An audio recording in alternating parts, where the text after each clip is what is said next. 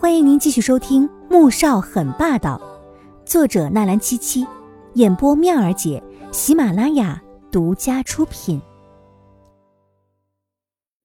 第三百九十六集，黄天觉没有离开酒店，而是在黄天武睡的隔壁开了一间房。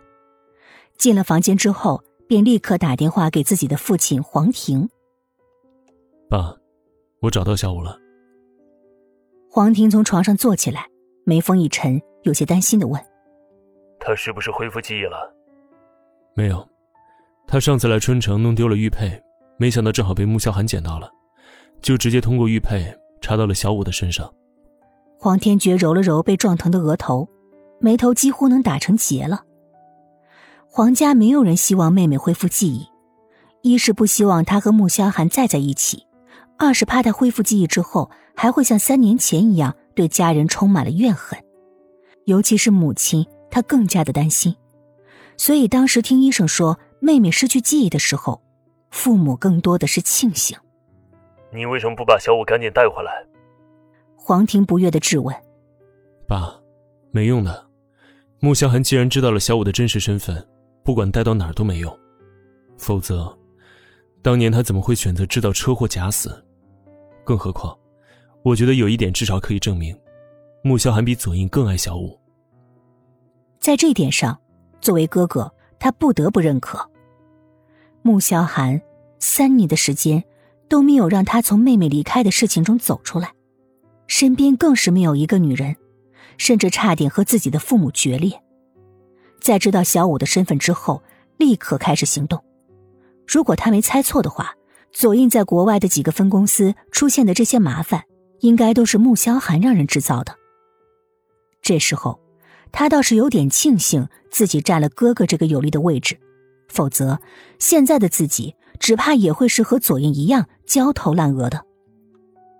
黄庭忙于国事，很少管家里的事情，基本上都是由儿子或者是妻子一手操办的。对于这个女儿，他亏欠太多了。他一直想要弥补，可又不能弃国事不顾，所以想着等卸任了，要好好的补偿他。你是想告诉我，与其阻拦，不如顺其自然？不行，天君，你一定要把小五带回来，我绝对不答应他和穆萧寒重新在一起。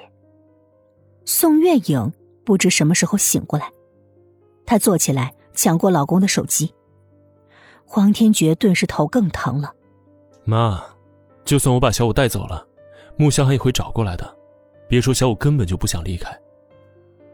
哼，我不管，小五是我的女儿，我不准他纠缠我的女儿，天经地义。宋月影这几天担心的吃不好睡不着的，好不容易知道女儿的消息，可又让她知道了更加崩溃的真相。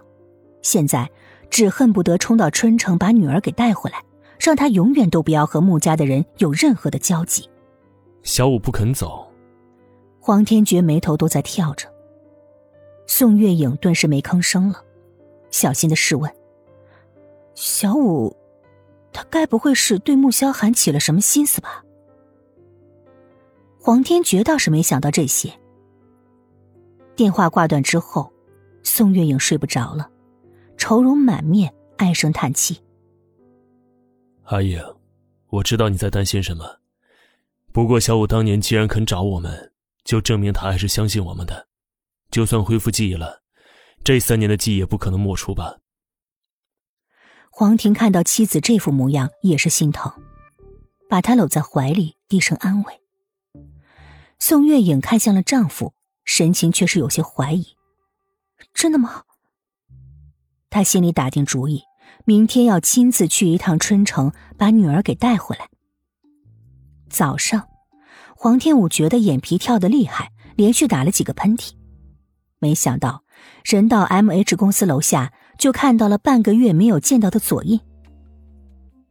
你，是我哥告诉你我在这儿的吗？黄天武背着手，手里拿着一瓶牛奶，嘴里还咬着一口面包。神情惊讶的瞪圆了双眼，傻傻的问道：“左印窝了一肚子火，在看到他这副傻样之后，更加的上火了。如果不回来，你是不是打算一直也不告诉我你在这里工作了？他没有想到黄天觉竟然已经有他下落了，竟然不打电话告诉他一声，这黄家到底打什么主意呢？对不起啊。黄天武理亏，这件事情本来就是他不对，尤其想到他和穆萧寒的那些亲密接触，更让他觉得自己亏欠了左印。算了，你现在跟我回去。左印神情有些疲惫，这段时间他连番处理公司的事儿，在飞机上又担心他是不是恢复了记忆，连眼都没有合过。现在他总算是知道他下落了，心里的石头也落下。他走到黄天武的面前，牵起他的手就要离开。本集播讲完毕，感谢您的收听，记得点赞订阅哦。